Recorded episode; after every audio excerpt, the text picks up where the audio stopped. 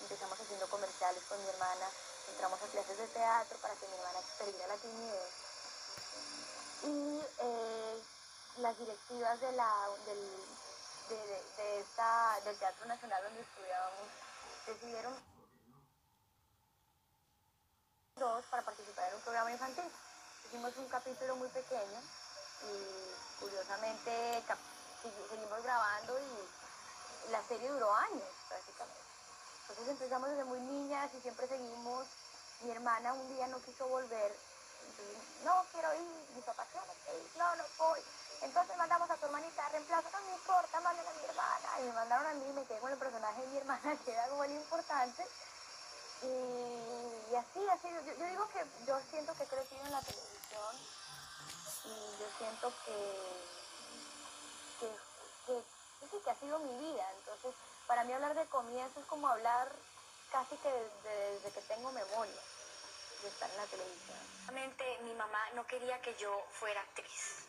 Mi mamá no me apoyó. Fue mi papá el que nos llevaba a escondidas prácticamente, no, bebé, a esas cosas. Fue mi madre y eh, de chiquita empecé en televisión por ella, justamente. Y comencé como actriz infantil, luego actriz juvenil, luego actriz de reparto, luego protagónica. Ha sido todo un proceso en mi vida. Yo digo que he crecido frente a millones y millones de personas. Actuar a mí no se me dio como una profesión. Actuar se me dio como un juego. Yo jugaba a actuar. Yo llegaba al set, me subía a los árboles, jugaba con mis compañeros, actores niños, y luego niños a grabar, y entonces hacíamos, representábamos algo, pero no era una profesión, no era algo serio en ese momento, era divertirme. De lunes a viernes estudiaba en el colegio y grabé, grabé sábados y domingos durante seis años de mi vida siendo una niña. Actué toda mi infancia. ¿Ah, durante seis años, sí, no, cinco años y medio, eh, todos los fines de semana, prácticamente los todos los fines de semana de esa época, estuve grabando una serie que se llama Imagínate, y yo era la niña protagonista. Era un programa infantil que se transmitía en las mañanas que duró muchísimos años. Yo era la niña de la casa. Teníamos un programa infantil que era de variedades, entonces habían segmentos donde actuábamos, segmentos donde presentábamos, segmentos donde dábamos consejos, hacíamos ejercicio y éramos niños. Tal vez nací destinada porque mi madre era cantante y crecí haciendo una vida que no me pertenecía porque así como no podía jugar como Dana García, yo jugaba en mis personajes.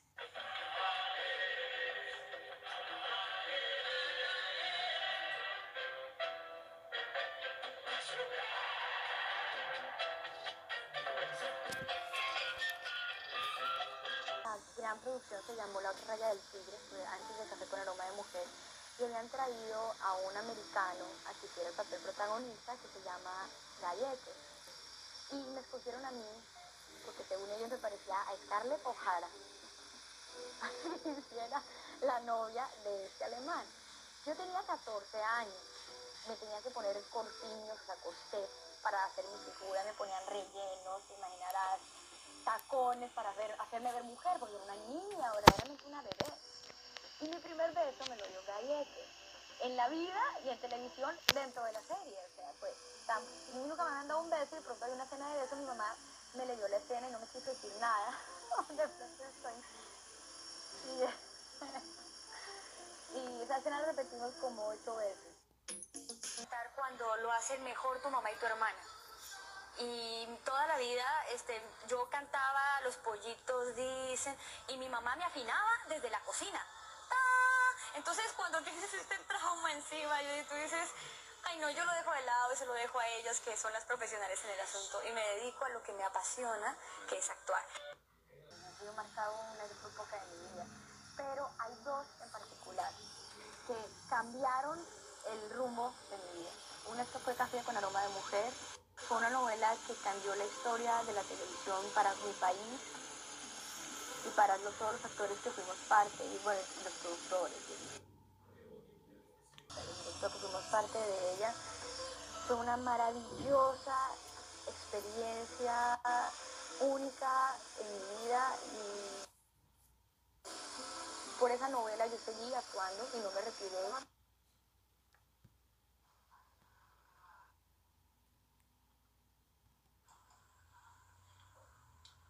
Fui a vivir a México, protagonicé dos telenovelas y de ahí vinieron muchas otras, hice otras en Estados Unidos, hice en diferentes países, he estado trabajando y... Muchos años entre Café y Pasión de Gavilanes que se llamó Perro Amor. Perro sentimiento, me has mordido el corazón. Me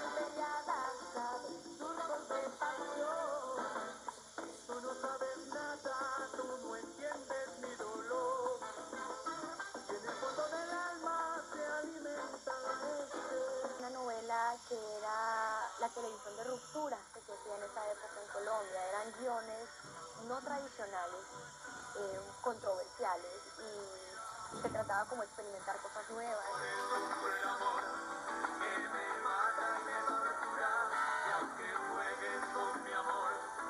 Mi personaje era la mujer apostada por los dos primos. Que te quedaste con nosotros. Mira, no mordes.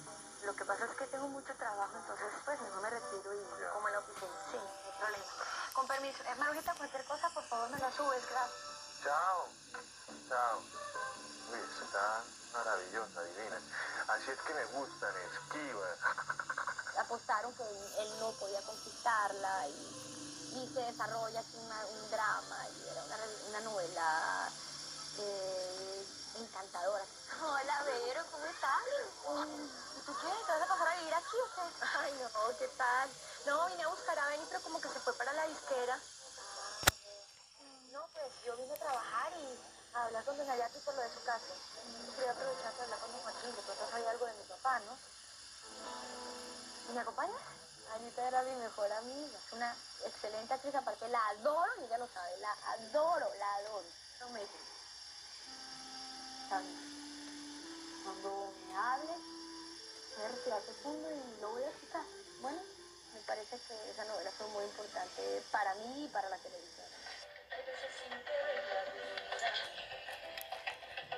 Tenía casi 18 años y fue la primera vez que salí de Colombia, que estuve lejos de mi familia y tuve la oportunidad como de, de conocer otro mundo, otra forma de, otra cultura, ¿no? Y, y no sé, mi corazón yo lo puedo dividir en pedacitos, pedacitos México, pedacitos Colombia, pero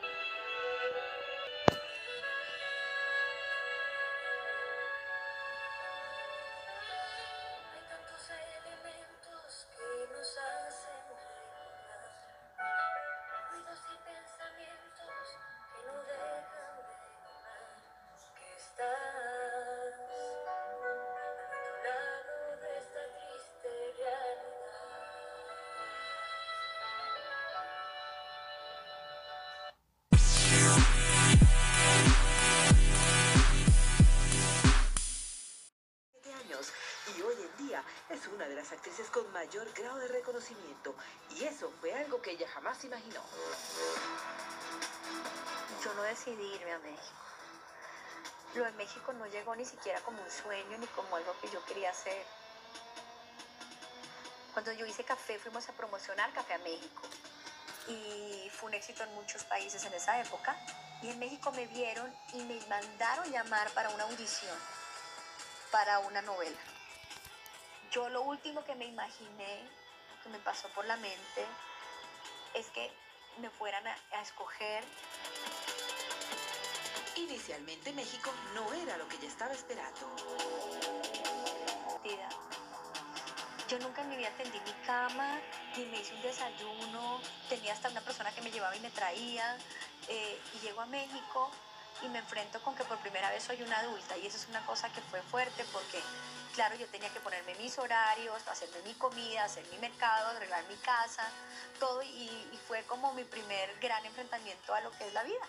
Un trabajo, un compromiso, sola porque no tenía nadie allá. Dana García. Por eso, al poco tiempo de haber llegado, ya se quería regresar. hice al norte del corazón y ni siquiera alcancé a terminar. Yo extrañaba muchísimo mi país. Yo les dije, no, por favor, yo me tengo que ir. Yo era una niña, y dije, no, yo quiero ir. Y entonces, antes de terminar la novela, me dijeron, listo, vamos a sacar tu papel para que te puedas ir. Vengo a Colombia y me ofrecen perro amor. En inmediatamente me tuve que regresar a México.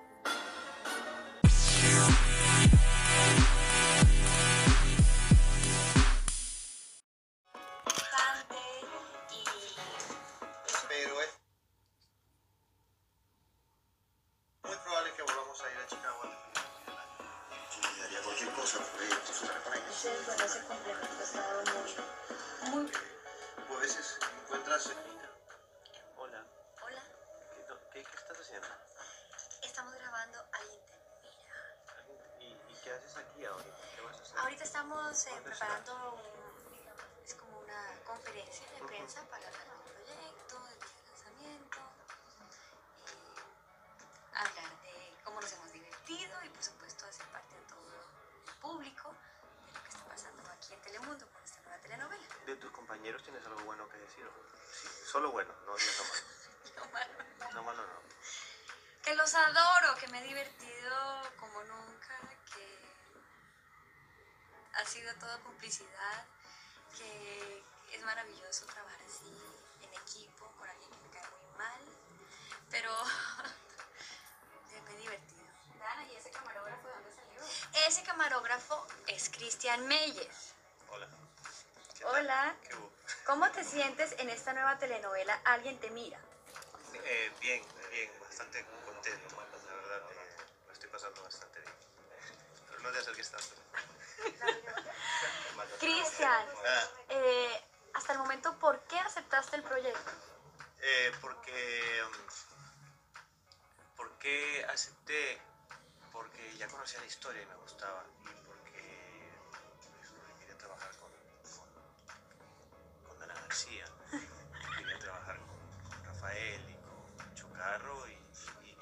hacer una producción acá que, que hacía muchas, había hecho muchas cosas para Telemundo, pero nunca las había hecho aquí.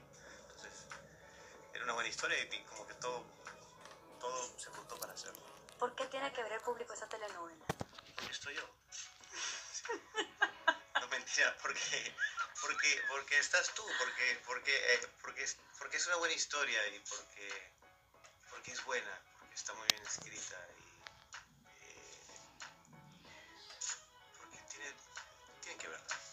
Eh, Está Dana García además, más bonita que nunca. Mándale un beso a tus fans que se mueren por verte.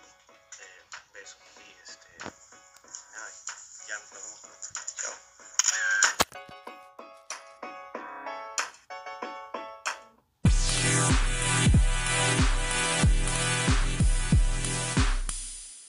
Hola, no encontré una familia Gavilán. No. Tú, sa- tú lo sabes, encontré un freno de mano. Jorge Yo te quiere que- mucho a vos. Jorge Cao. Yo lo quiero mucho, tan hermoso, pero yo, yo, yo no encontré una familia que me hubiera hecho mucha falta, que lo hubiera necesitado.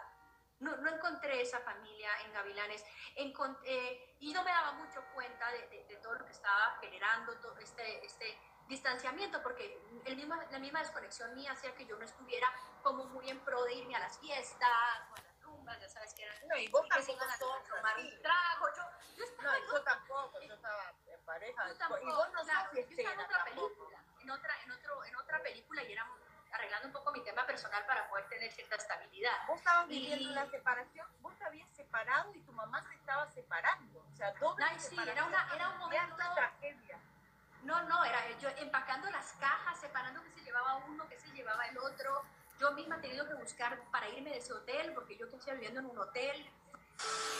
A nivel profesional. Cuando eres diferente, yo era introvertida, tú, tú me has visto, yo no soy la más fiestera ni nada, entonces cuando eres diferente, pues a lo mejor, y además hay alguien que se, que se encarga de mm, poner a los demás en contra tuya y, y yo me doy cuenta tarde. ¿Cómo te presentaron? Así como, hola, ¿Cómo te presenté? ¿Cómo fue la presentación oficial de la protagonista?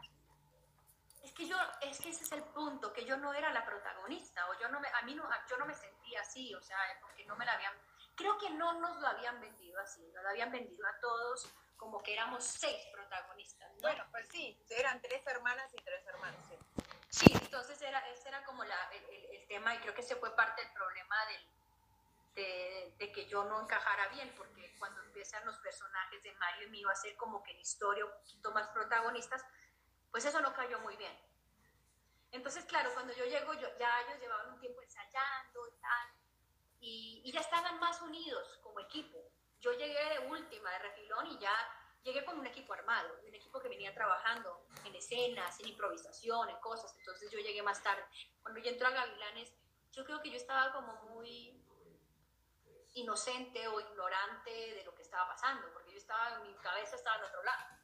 Tenías el corazón partido un poco. Yo tenía el corazón claro y además yo, yo no podía, es cuando tu cuerpo está ahí, pero tu alma está en desconexión. Era otra etapa, era otro momento. Yo no quiero juzgar a nadie. Era un ¿Más inmaduros? ¿Más inmaduros? Puede ser, pero había alguna persona que ya era grandecita como para entender lo que estaba haciendo. Sí, éramos no- de más de 30 años. Bueno, pues en lo personal. De más de 40 años, sí. Wow. Sí. Eh, Tengo muchos nombres, pero o sea, yo, a mí, yo lo que sí recuerdo es que vos la estabas pasando mal, personal y profesional. mucho. No sabes lo que le agradezco a Mario, aparte del cariño que él tenía hacia mí, que tú sabes que él era muy lindo conmigo Sí. y todo lo que él me quería y Lo lo sé. lindo que era conmigo. Y lo respetuoso, Eh, porque no todos los con la gente que trabajamos son respetuosos. y que, que él, él creó una amistad muy, muy, muy cercana conmigo y era especial. Y tú sabes esa historia de No cabe duda.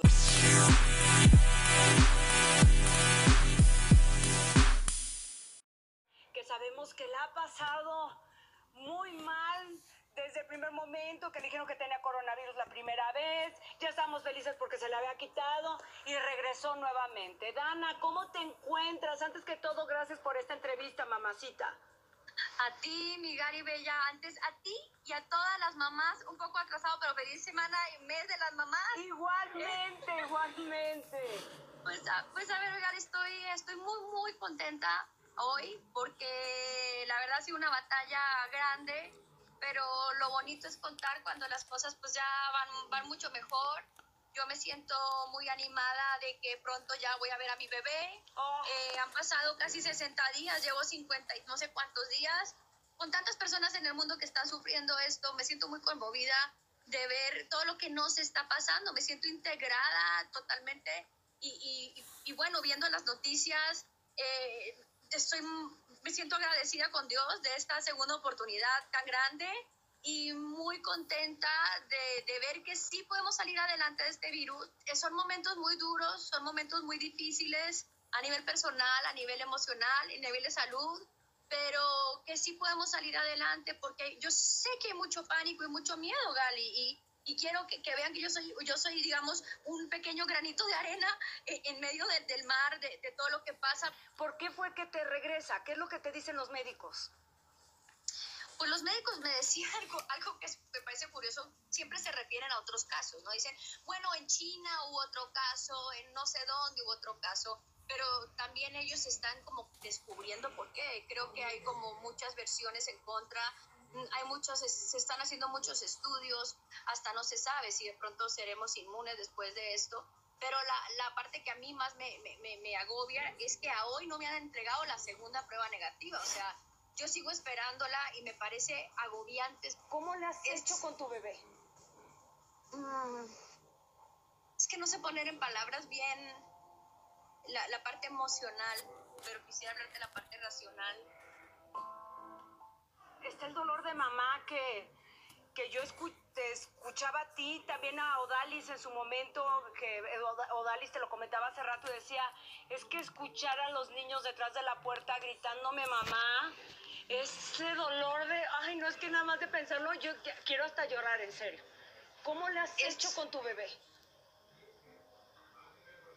Mm, es que no sé poner en palabras bien la, la parte emocional, pero quisiera hablarte de la parte racional, porque es muy doloroso como mamá eh, ver que tu niño la está pasando igual de mal que tú, pero no estoy presente, entonces es súper doloroso, o sea, la parte para mí más dolorosa no es necesariamente los, los, los síntomas, el, el malestar o las, digamos que lo que te queda de- del virus, sino es la parte de, de- de tu hijo, porque son dos meses de su vida que yo me he perdido, en una edad tan pequeñita en donde realmente crecen rapidísimo.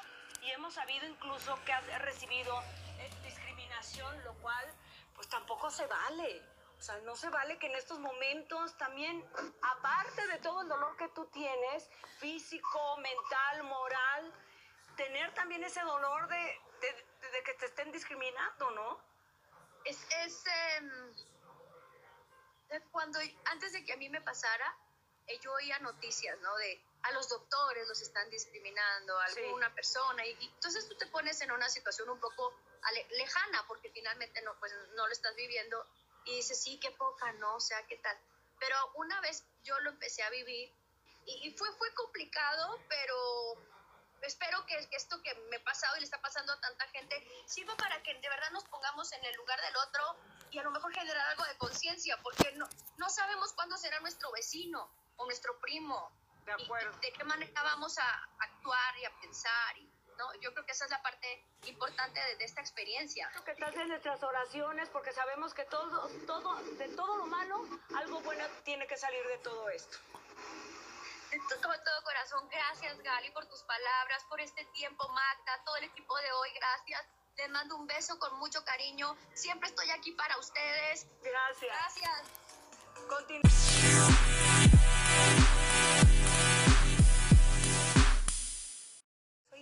Actriz nómada. No es normal eso. Mi vida es anormal, es atípica.